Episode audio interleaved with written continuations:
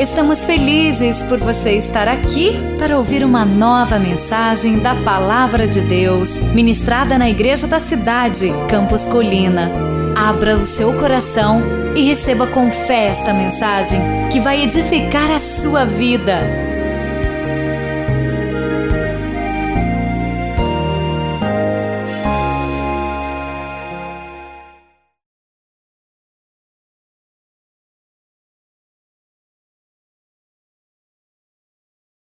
Refúgio secreto. Você pode dizer isso comigo? O refúgio secreto. Aí no seu esboço e também no multimídia, tem um destaque do Salmo 91, verso 1 e 2. Eu gostaria que você lesse comigo esse texto. Vamos todos juntos? Todo mundo aqui já leu o Salmo 91. Vamos ler esse texto e absorver esta fé no Senhor registrada aqui por Davi. Vamos ler bem forte. Aquele que habita no abrigo do Altíssimo e descansa à sombra do Todo-Poderoso, pode dizer ao Senhor: Tu és o meu refúgio e a minha fortaleza, o meu Deus em quem confio. Aleluia. Que texto maravilhoso. Eu gostaria de ler com você mais uma vez esse texto, todos juntos. Aquele que abriga e descansa à sombra do Todo-Poderoso, pode dizer ao Senhor: Tu és o meu refúgio e minha fortaleza, o meu Deus em quem confio. Amém. Da onde veio esta fé? Da onde Davi desenvolveu esta fé em Deus? Ele usa a metáfora aqui de que Deus é o seu refúgio. Refúgio é o que? É um lugar para onde eu corro, é um lugar onde eu estou protegido. Quando eu me sinto ameaçado, se eu estou andando pelo campo e de repente o tempo fecha e começa a ficar escuro, começa a vir trovões e raios, o que, que eu faço? Eu não posso ficar em campo aberto, porque eu estou desprotegido. Então eu procuro o que? Um refúgio. Então, quando o momento difícil vem, quando a tempestade vem, eu procuro um refúgio. Quando eu estou exposto, eu procuro um refúgio. Davi, ele era um homem de guerra. Davi, ele sabia quando um soldado estava exposto e quando um soldado estava refugiado, estava abrigado, estava protegido.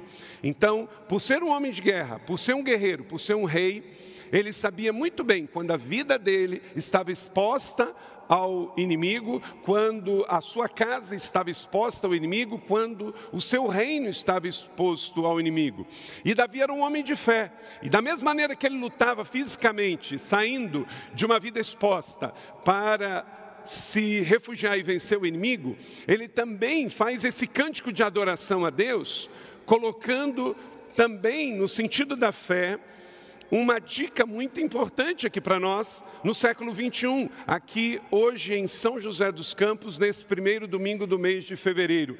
Aquele que habita no abrigo do Altíssimo, descansa à sombra do Deus Todo-Poderoso, pode dizer: Eu tenho um refúgio, eu tenho uma fortaleza. E quem é? E quem é? Diferentemente do caso da guerra física, que quando ele se sentia ameaçado, ele se dirigia a uma fortaleza. Naquele tempo as cidades elas eram fortificadas. Davi, quando tomou a cidade de Jebus, dos Jebuseus, e a transformou, conquistou e a transformou em Jerusalém, ela era uma cidade fortificada. Se você vai a Israel nas nossas viagens, nós podemos mostrar a você, você pode tocar numa dessas muralhas, na antiga cidade de Davi, né, é uma cidade muito mais antiga do que a cidade de Jerusalém de hoje. As muralhas de Jerusalém de hoje é do século XVI, são muralhas otomanas. Aí depois tem as muralhas do Templo de Herodes. E se nós formos na mais abaixo ainda do Monte Moriá, nós descermos lá, nós vamos encontrar as escavações da antiga cidade de Jebus, que Davi conquistou dos jebuseus e transformou na cidade santa de Jerusalém. E quando uma pessoa se sentia exposta, ela então buscava uma fortaleza. E ela tinha então esse refúgio. Davi está dizendo: meu irmão, minha irmã, você também tem, aonde você for, essa fortaleza para a sua vida. Você pode se abrigar nela, vindo as tempestades, vindo os tempos ruins, vindo o ataque do inimigo, vindo o diabo, vindo pessoas malignas. Você tem um lugar de refúgio secreto para você. Amém? Davi disse isso. E esse conceito, que é muito mais do que um lugar físico, é uma pessoa que é o nosso Deus, foi endossada por Jesus quando esteve conosco. Veja bem, em Mateus 6, verso 8, diz assim: Mas apenas a seu pai que vem secreto, e o seu pai que vem secreto o recompensará. Querida igreja da cidade, meus irmãos e minhas irmãs, temos hoje, no século 21, um refúgio secreto para todos nós. O mesmo refúgio que Davi disse no Salmo 91 é o refúgio que Jesus, ensinando os discípulos no Sermão do Monte, ensinou no Pai Nosso. Você tem um pai que vem secreto e esse pai, ele vai te receber, te acolher. Então, o que nos leva a ter essa fé? A fé que Davi teve lá em Jerusalém, a fé que Jesus transferiu aos seus discípulos e ensinou a eles como usar esta fé para orar. É entender o que Davi entendeu, que o refúgio secreto é o Pai. E olha que coisa interessante. Quantas vezes, quantas vezes eu, eu não sei se você já passou por isso, de separar um tempo para orar e daqui a pouco parar e falar assim: é, eu não estou sentindo nada, será que Deus está aqui mesmo? Será que Deus está me ouvindo? Que, eu não sei, eu não vou nem pedir para levantar a mão, mas eu, eu já tive muito desses pensamentos humanos de separar um tempo para orar, de ficar ali e começar a questionar. Entenda o seguinte: o que é o refúgio secreto? É onde o seu pai está. E onde o seu pai está, olha que coisa interessante, Mateus 6,6. Olha que coisa interessante. Mas quando você orar, vá para o seu quarto, feche a sua porta e ore, e o seu pai que está em secreto. Então, gente, a gente não vai para o refúgio secreto e espera Deus chegar. Não, Ele está lá antes da gente. Você prestou atenção no que eu te falei? Quando você for se dirigir para o seu refúgio secreto, que é o seu pai, que pode ser na casa Betel, pode ser no seu quarto, pode ser na montanha, pode ser neste auditório, pode ser num lugar que você vai separar. Quando você chegar lá, o teu pai já está lá. Se você sente ou não, ele está lá. O texto diz, Jesus nos ensinou: vai para o teu quarto, isto é, vamos mudar aqui quarto, vai para o teu refúgio secreto e o teu pai está lá. Ele já chegou antes. Então, em nome de Jesus, que eu e você, quando separarmos este tempo não sejamos vencidos pelo espírito da dúvida, mas sejamos dominados pelo espírito da fé, o mesmo espírito da fé que Davi teve, que Jesus teve ao nos ensinar. O teu pai que está em secreto já está lá e ele vai ver. Então, se você não sentiu, ele estava lá. Se você não viu, ele estava lá. Se você não creu, ele estava lá, porque ele está e ele se agrada quando a gente faz um tempo especial e se dirige até ele. Entenda que o refúgio secreto é o seu pai. Escreva aí em algum lugar, não é o, os pontos ainda para você anotar, não. Quem é o refúgio secreto? É o seu pai. É mais do que um lugar físico. O seu refúgio secreto é o seu pai. Vamos dizer isso juntos? O meu refúgio secreto é o meu pai. E a outra questão: pessoas comuns precisam de lugar secreto, de refúgio secreto? Sem dúvida. Todo mundo precisa, todo mundo precisa. Administradores, empresários, homens, mulheres, pastores, todos nós precisamos. E vamos sempre nos lembrar: o meu refúgio secreto é o meu Pai. E Ele sempre estará antes de nós, no lugar aonde eu reservar para que eu me encontre com Ele. Na hora em que você pensar, vou separar um tempo para estar com meu Pai, pode ter certeza, Ele já está lá. Deus chega antes, diga comigo, Deus chega antes. Meu Pai se antecipa. Deus não chega atrasado, meu irmão. Isso é coisa religiosa do mundo. Deus não se atrasa, Deus sempre está, porque Ele é, Ele se manifesta. Então, eu posso ter certeza que eu tenho um lugar junto com meu Pai, aquele que habita no esconderijo do Altíssimo, vai ter proteção. Aquele que se abriga no lugar secreto com o seu pai vai ter proteção. Aquele que reserva o seu quarto e vai para lá vai ter proteção. Então, muitos personagens da Bíblia revelaram que tinham um refúgio secreto, um lugar secreto. E eu poderia pregar sobre muitos deles, mas esta semana, lendo o livro de Atos, que estamos na nossa leitura anual, me veio Cornélio. Não sei se você conhece sobre Cornélio. Cornélio, ele é a primícia do que somos nós. Cornélio é o primeiro gentio convertido ao cristianismo através de judeus. Cornélio é o primeiro gentio convertido através de judeus.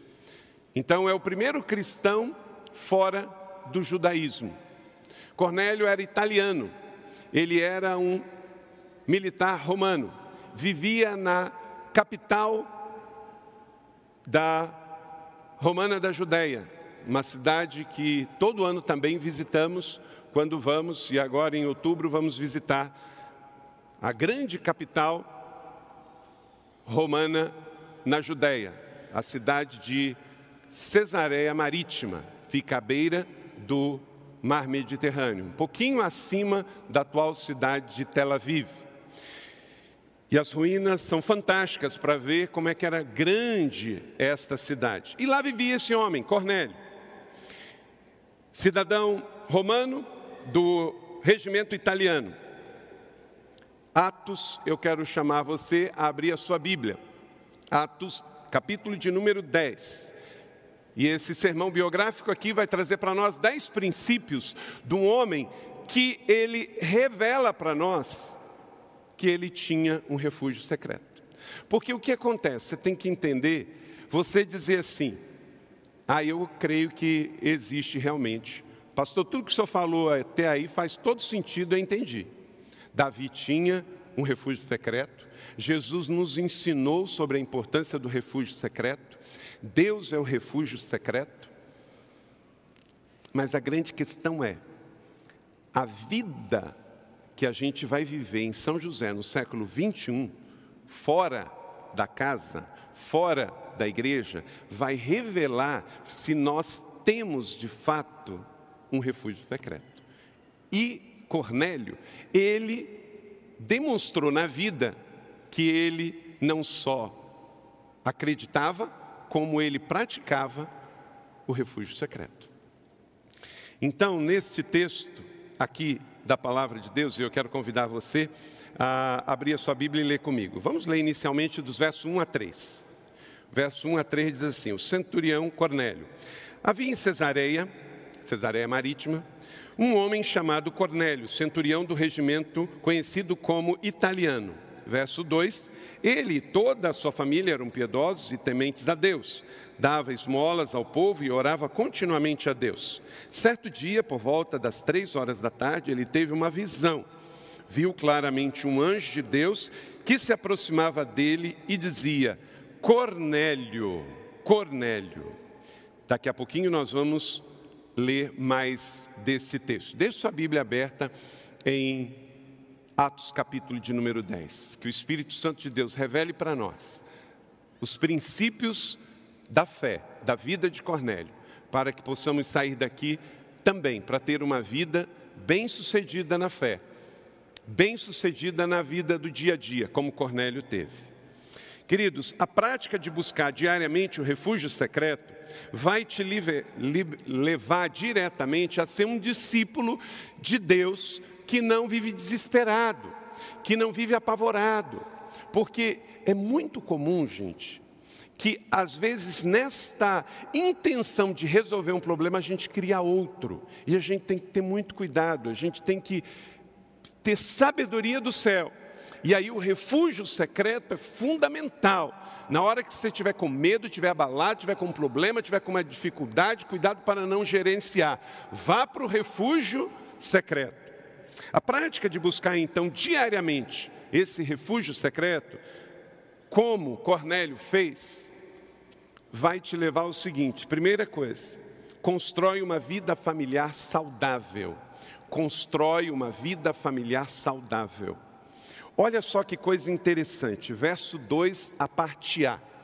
Leia comigo.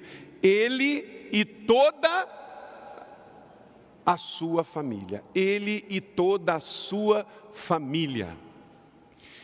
O texto não fala que ele era solitário, o texto não fala que ele era divorciado, o texto não fala que ele vivia sozinho e nem que a sua família era totalmente complicada, mas fala que ele era um homem que liderava a sua casa.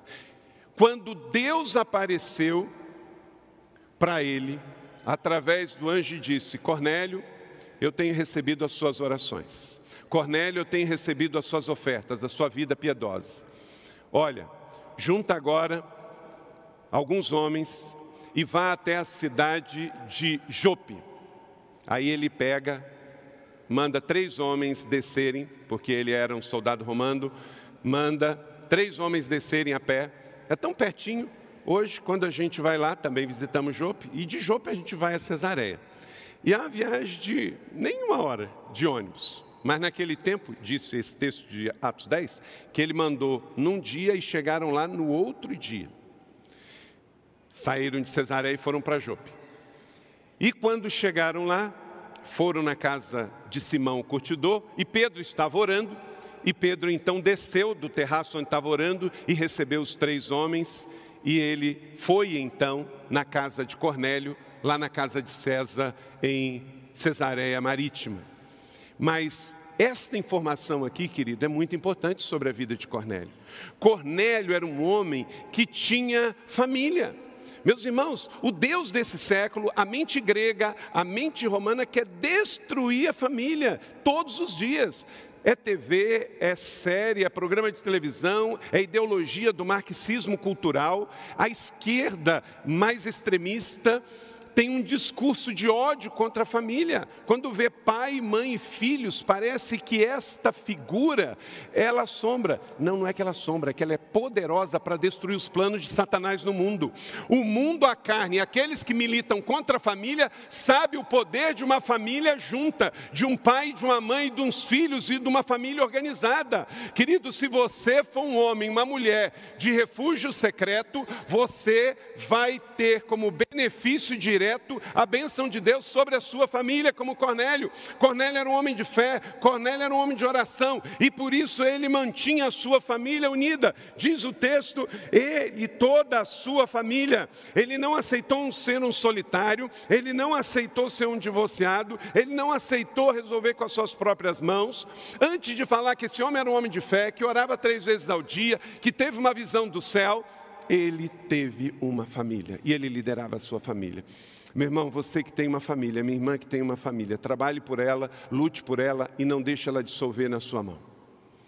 E você que perdeu a sua família, tente reconstruir. E se não for possível reconstruir, cuidado para não perder sua segunda família, terceira família. Tem pessoas que estão num terceiro casamento. O diabo vem para matar, roubar e destruir. Pessoas são muito parecidas e os problemas são os mesmos. E também, se você está numa situação de que já chegou na igreja arrebentado, aqui é o lugar da restauração, como acabamos de ouvir com o testemunho. Amém ou não amém?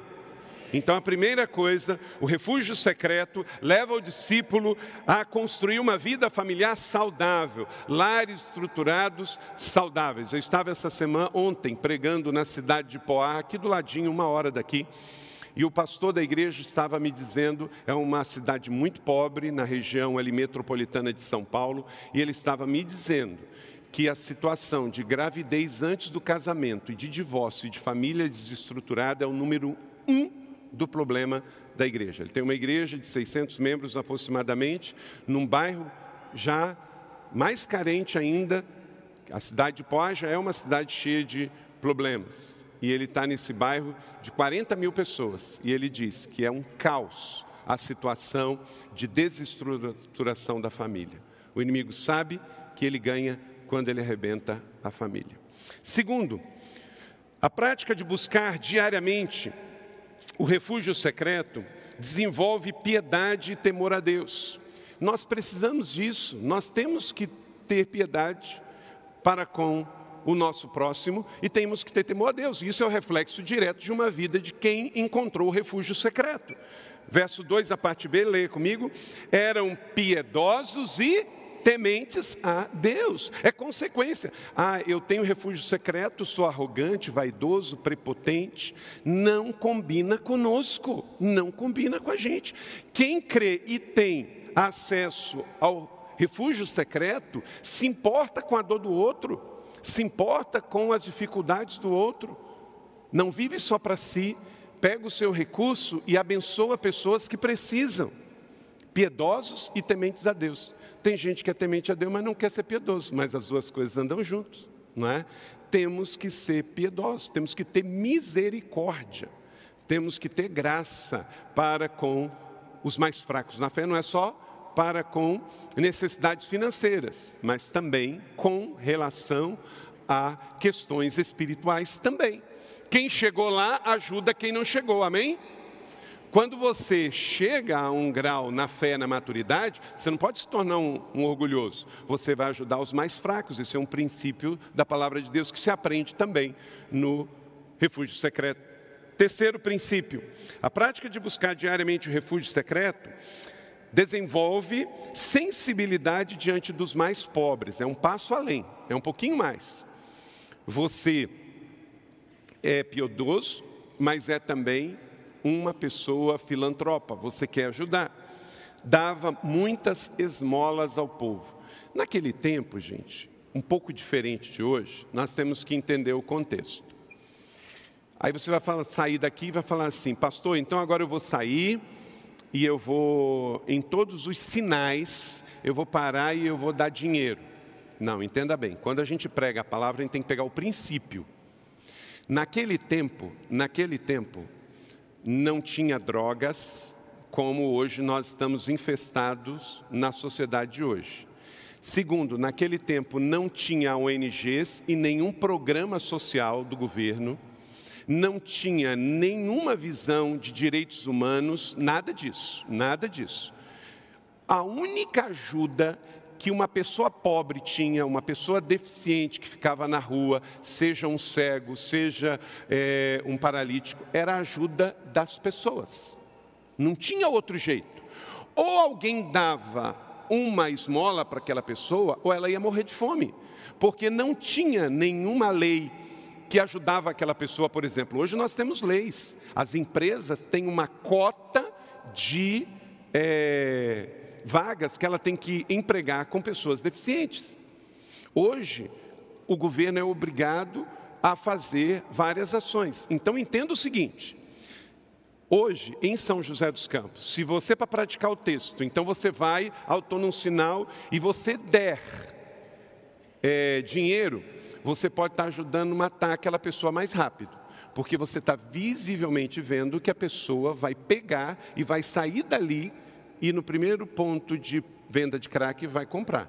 Hoje nós temos a BAP, hoje nós temos uma sociedade organizada com Estado de Direito, que tem secretarias e programas.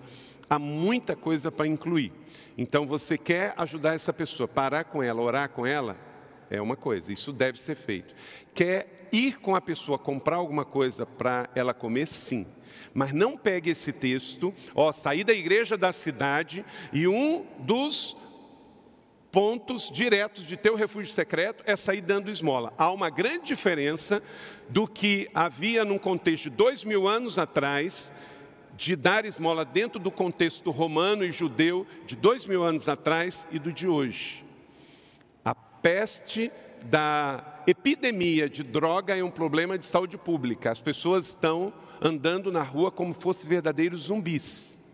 E você não vai resolver o problema de uma pessoa deste jeito. Então, temporas mutanto et nus mutanto in illis. Em latim é os tempos mudaram e nós mudamos com ele. O princípio aqui é desenvolva sensibilidade diante dos mais pobres. Como você vai fazer isso? Primeiro, você vai ser uma pessoa que ajuda a programas como nós temos aqui na BAP. Nós temos oito creches cuidadas por essa igreja em parcerias. Então você pode ajudar. Como que você pode repartir do seu dinheiro, repartir dos seus bens, do seu calçado? Como que você pode ajudar um hospital, como acabamos de ouvir o GAC, você pode pegar o GAC não se paga com o repasse do governo. E lá não há nem fila de espera. Nós temos pessoas aqui da igreja envolvidas no conselho do GAC que ajudam financeiramente para que testemunhos como esse aconteça.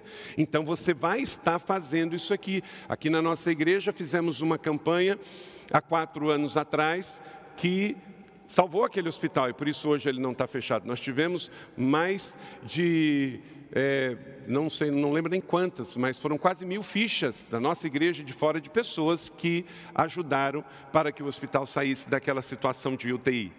Então entenda, o que, que você pode fazer para com alguém da sua família, para com alguém do seu bairro, para com as situações de entidades filantrópicas como Agape, como GAC, como a BAP, como a SOL, como é, entidades que vão resolver o problema o que você não pode, sabe o que é? Dizer, eu não posso fazer nada, eu não estou vendo nada. E o problema dos mais pobres virou paisagem para você. Então, ore, seja mantenedor, reparta de si, faça alguma coisa. O que você não pode é não fazer nada. E não pode achar que no passado era igual hoje.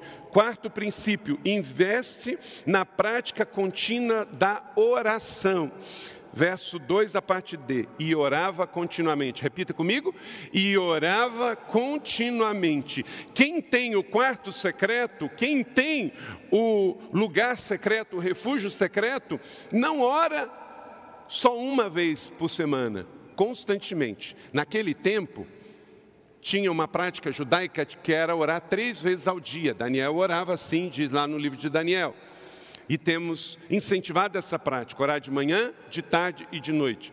Mas Paulo também fala do orar continuamente, que em nome de Jesus, a prática de acreditar que temos um lugar secreto, esse lugar é o nosso Pai, e que Ele já chegou antes, nos leve a orar continuamente. Ore por tudo, amém? Trabalhe, mas ore acima de tudo. Então, um discípulo que entende isso, investe na prática contínua da oração, a exemplo de Cornélio, como estamos vendo aqui. Quinto, este discípulo vai receber o que? Recebe visitação do sobrenatural do céu. Quem fizer como Davi, fizer como Jesus ensinar, como Cornélio está dizendo, e eu já tive experiência disso, de ver, de ouvir, mas a gente só vai ter se a gente acreditar e se a gente fizer. Anjo aparece toda hora, gente? Não. Mas a Bíblia diz que ele aparece. Não é anjo da guarda, é o anjo do Senhor que ele envia e destaca para falar conosco. A primeira coisa é crer e nutrir o hábito. Ah, pode ser que você nunca fez um momento do seu momento a sós com ele. E aí você tem uma visitação sobrenatural do céu. Mas como é algo que não é previsível, quanto mais você fizer, mais possibilidade você vai ter de ter o seu testemunho para contar. Talvez você vai fazer 100 vezes e vai ter uma experiência. Mas a certeza é, Deus já estava lá, então não foi em vão. Se ele se manifestou e você viu algo, você falou, você ouviu, aleluia, mas ele estava lá, porque a nossa fé independe do ver, porque bem-aventurados que não viram e creram, porque a fé é o firme fundamento das coisas que não se veem, mas que se esperam. Porém, diz o texto no verso 3: certo dia, diga comigo, certo dia. E que em nome de Jesus, todo mundo aqui que crê sobre esta palavra pregada agora e lança fé nela, certo dia vai ter uma experiência de ter uma visão celestial, um aviso de Deus, um apontamento de Deus, um cuidado de Deus, uma visitação do anjo de Deus, certo dia. Mas você só não pode marcar o dia. Diga comigo de novo, certo dia. Por volta das três horas da tarde, ele teve uma visão viu claramente um anjo de Deus que se aproximava e dizia: Cornélio, meus irmãos, como é que eu, vou ser um teólogo tradicional que vou dizer assim: ó, hoje em dia, anjo não se manifesta mais aos homens. Gente tem que ter muita incredulidade e falta de fé para fazer uma declaração dessa. A Bíblia diz que Deus é o mesmo ontem, hoje e será para sempre. Lá em Hebreus. E a Bíblia também diz que passará céus e terras e as suas palavras não passarão. Amém? Então está escrito aqui em Atos 10, no Novo Testamento, que certo dia um homem piedoso que tinha um lugar secreto de oração, às três horas da tarde, foi para o seu lugar secreto orar e um anjo veio e falou com ele. Agora, eu vou dizer que um anjo, ó, você está impedido de aparecer aqui. Hein? Gente, não é eu que digo para Deus o que ele faz. Oh, olá, alô, é Deus que diz para mim. Então, assim, ó, se você não crê, problema é seu, mas eu creio. Dá licença, deixa. Tem gente que é assim, gente. Ele não crê e ele. Sabe qual é o problema dele? É porque você crê e a sua fé ofende a incredulidade dele. Ele não crê, não crê, não crê. Aí chega um camarada cheio de fé. Aí ele não só não crê para ele, como ele não, crê que, não quer que você creia. Gente, isso se aplica a tudo. Tudo, olha para cá. Sabe quem tem problema com paternidade na igreja? É o órfão. Ele se incomoda quando vê alguém chamando o seu líder espiritual de pai. Por quê? Porque ele está na orfandade, então ele não quer para ele e fica chateado, ele não consegue nem orar chamando Deus de pai. Como é que ele vai chamar um discipulador de pai, como Tito e Timóteo tinha Paulo? Então isso acontece com relação à orfandade e à paternidade. Mas isso também acontece, gente, com a generosidade. Alguém chega e fala assim: ó, a igreja está passando por um desafio, sentindo no coração, eu vou trocar o meu carro, ao invés de dar o meu carro de entrada pegar o outro, eu vou dar o meu carro usado para a igreja. Aí o outro chega e fala assim: seu palhaço, você dá dinheiro para a igreja, dá dinheiro para pastor, por quê, gente? Ele nunca deu cenzão. Aí você chega e diz que deu um carro. Gente, isso é uma bomba. Isso é um, um, um, um meteorito, uma criptonita na avareza dele. Porque a sua generosidade ofende a avareza dele. A mesma coisa é com a fé. O cara chega e diz assim: Eu vi um anjo. Gente, ele nunca viu nem, sei lá, nem um vulto. Aí você chega e diz que viu um anjo. A primeira coisa que ele diz é: você viajou. É o mesmo princípio. A avareza ofende o generoso, a fé ofende o incrédulo, a generosidade ofende o avarento, a paternidade ofende o órfão. Então isso tem que ser resolvido, porque isso não é um problema de Deus. Deus quer cura para nós, Deus quer uma igreja de fé, amém? Deus quer uma igreja de paternidade bem resolvida, amém? E Deus quer uma igreja generosa. Então não deixe que os problemas dos outros sejam os seus problemas, porque você já tem o seu. Não importa o problema dos outros. Esse tempo atrás, um pastor chegou para mim e falou assim: Carlito, que negócio é esse de que o melhor está por vir, o melhor está por vir? Eu falei, oh, meu irmão, se o seu pior está por vir, o problema é seu, o meu. Me deixa, me deixa. Né? Me deixa. Ué, então você acorda, olha que vida infeliz, gente, ó. Então eu acordo esperando. O pior de Deus está por vir, o pior está por vir. Não.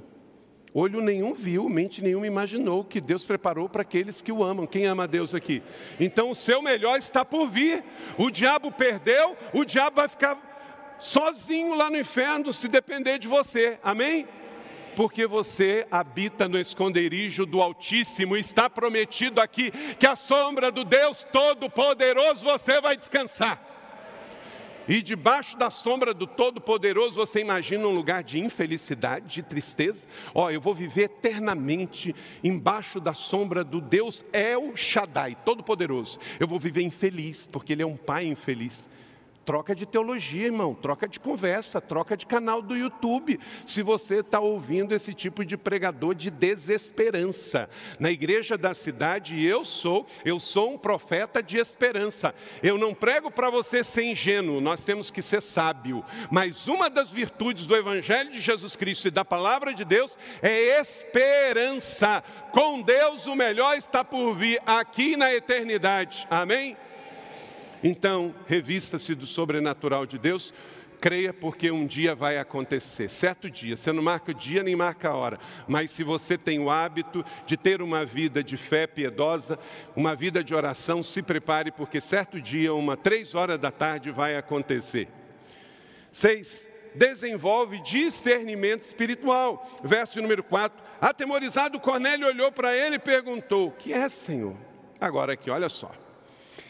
Ele viu o anjo às três horas da tarde, mas ele não falou, é um fantasma. Ele não falou, é um negócio esquisito. Ele falou, é o Senhor. Eu só não entendi. Eu não sei que ele quer, mas eu sei que é o Senhor. Por quê? Porque Cornélio tinha o lugar sagrado e ele desenvolveu discernimento espiritual. Na hora que aquele anjo apareceu, Cornélio sabia que era coisa do Senhor. O anjo respondeu: Cornélio, suas orações e esmolas subiram como uma oferta memorial diante de Deus. Querido, guarda isso no seu coração. Muitas vezes o que você disse que era um grande investimento, você perdeu. Você jogou dinheiro fora quando todo mundo disse que era um grande investimento. Aqui disse: tudo que você deu para Deus, ou você deu para o próximo em adoração e temor ao Senhor, a Bíblia diz que Deus recolhe. Querido, nenhuma oferta, nenhuma primícia, nenhum dízimo foi entregue no altar nesta manhã que Deus não recolheu e não viu. Se você deu com fé e sinceridade para Ele, o anjo veio dizer: Cornélio, eu recebi suas orações. Cornélio, eu recebi suas ofertas, querido. Dê sempre nesta fé. Deus está vendo e Deus vai honrar você. O que você faz no secreto, o que você faz no oculto, Deus te recompensará. Se você não crê nesta palavra, aí é outra história. Mas se você crê que esta é a palavra de Deus, você crê? Esta é a palavra de Deus? A Bíblia que você lê a palavra de Deus e ela diz então, ela garante, Cornélio, Pedro, Paulo, Luiz, Fernanda, Luiz, André, Carlos, creia, Deus está vendo, Deus está vendo. Tudo que você estiver fazendo no seu secreto com Ele, Ele está vendo, Ele está recolhendo. O anjo respondeu, e ele vai responder para você. Sétimo, obedece à visão dada pelo Senhor. Agora mande alguns homens a Jope e tragam um certo homem chamado Simão, conhecido como Pedro. Ele está hospedado na casa de Simão, o cortidor, que fica lá de frente para o mar, lá no antigo porto de Jope. A gente vai lá naquela região, tem até uma casa que o pessoal fala que é, mas vai saber. Provavelmente não, mas a região é. Jope, o porto está ali. E a casa que a gente visita é em frente ao porto de Jope. Cornélio chamou dois dos seus servos e disse: Vai enviou a Jope. Ele foi, gente, debaixo de uma fé. Ele acreditou, ele lançou fé. Então, se você tem um refúgio secreto, você vai ser uma mulher, um homem que obedece à visão dada pelo Senhor. Ele manda e você obedece. Porque é um reflexo direto. Oitavo, vê o cumprimento das promessas de Deus. Vê o cumprimento das promessas de Deus. O texto diz, versos 19 e 21, que enquanto Pedro ainda estava pensando na visão que viu, que foi a visão do lençol cheio de animais impuros, falando que ali, então, na verdade, aqui, gente, começa missões mundiais. Aqui começa a liberação para pregar o evangelho no mundo inteiro. Porque quando eles saíssem daquela região, eles iam ter que comer coisa impura. Só que o que Deus santifica não é impuro. E por isso o evangelho chegou até os gentios. Por Portanto, levante e desça. E Pedro desceu. E aí chegou lá e ouviu. E Pedro desceu e disse aos homens: Eu sou quem vocês estão procurando. Por que motivo vieram? Olha que sintonia. Houve fé no coração de Cornélio, houve fé no coração de Pedro, e houve um encontro de ver as promessas cumpridas. Aquele que crê verá, se creres, verá a glória de Deus, em nome de Jesus. Querido, a sua fé não é ideológica, a sua fé não é política, a sua fé não é filosófica. Você não crê num conto é, de folclore judaico, a Bíblia não é um conto de folclore judaico, como muitos professores falam nas universidades. A Bíblia é o poder de Deus, é o Evangelho que é o poder de Deus para destruir barreiras, sofismas. E nós temos que crer, porque quem obedece vê a glória de Deus. Você já vê as bênçãos, já vê o mover, já vê a ação aqui na terra. Imagina quando a gente chegar na eternidade. Queridos, viver a fé cristã, crer em Deus, em Jesus, na Bíblia, na palavra, no Espírito Santo, ter igreja, já é uma bênção, já é uma coisa fantástica. Se não tivesse eternidade, se não tivesse céu, quanto mais que aqui é só a pré-escola, aqui é só o ensaio, aqui é só a plataforma, aqui é só o portão de embarque. Por isso que com Deus o melhor está por vir, amém? E, dez, e nono, é justo diante de um mundo injusto. Assim era Cornélio verso 22, os seus três encarregados disse: Ô Pedro, pode ir lá, vem com a gente. Nós servimos a um homem justo. Meu irmão, deixa eu dizer uma coisa: se você é justo, vai trabalhar com o justo. Se você é íntegro, vai trabalhar com quem é íntegro. Agora tem gente que diz assim: ó, eu sou honesto e só anda com mentiroso. Eu sou honesto, só ando com desonesto. Eu sou uma pessoa boa e só ando com tranqueira. Cornélio era um homem de Deus, de fé, de oração, liderava sua casa. E na hora em que ele precisou enviar uma missão especial, ele manda os seus homens que confiam nele e que dão testemunho sobre ele. E ele diz: Pedro, pode descer, pode vir com a gente, nós vamos andar aqui, vamos chegar amanhã lá em Cesareia Marítima, mas pode vir porque quem nos mandou é Cornélio. Cornélio é um homem justo, pode confiar. Credenciais. Os seus funcionários podem falar isso de você? As pessoas que trabalham com você podem dizer: olha, o meu chefe é justo, o meu chefe é honesto. Em dias de desonestidade, o meu chefe é honesto. Em dias de roubo, o meu chefe é honesto. Então, Cornélio era justo diante do mundo injusto. Assim são os homens e mulheres desta casa que de fato acreditam no refúgio secreto. Amém? Décimo e último, ganha o respeito do seu povo. Quem tem quarto secreto tem respeito das pessoas. Veja o verso 22. Respeitado por todo o povo judeu. Gente, olha que coisa. Os judeus queriam matar os romanos. Os judeus queriam matar os romanos. Eles eram injustos, eles eram opressivos, eles abusavam, eles cobravam mais do que era devido. Mas tinha um homem que era romano, era da Itália, era de liderança, vivia na casa de César, mas os judeus respeitavam ele. Tem gente que é crente e não é respeitado pelo não crente. Deixa eu te dizer uma coisa. O não crente pode não concordar com a sua fé, o não crente pode desprezar o seu Deus, mas ele não pode ver em você um homem de falta de respeito. Um homem sem caráter, sem integridade, sem verdade em nome de Jesus, que não haja um homem, uma mulher aqui, que seja, como nós estamos vendo hoje aí, pessoas que não valem uma nota de três reais.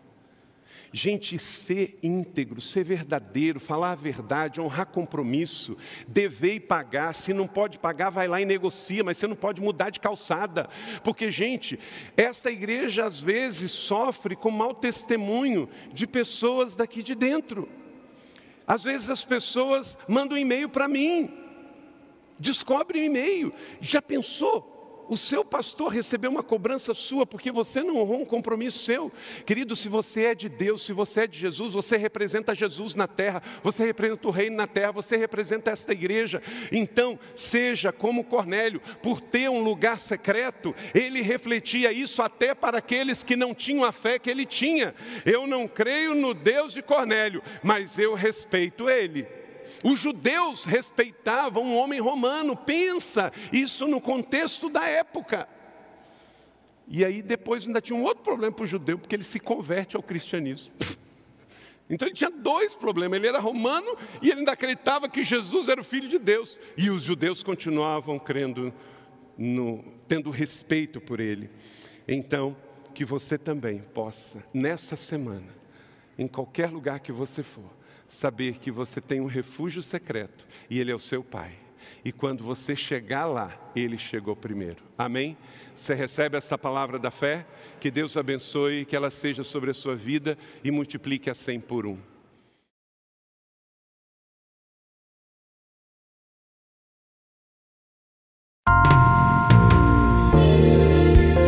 Você acabou de ouvir uma mensagem bíblica da Igreja da Cidade em São José dos Campos.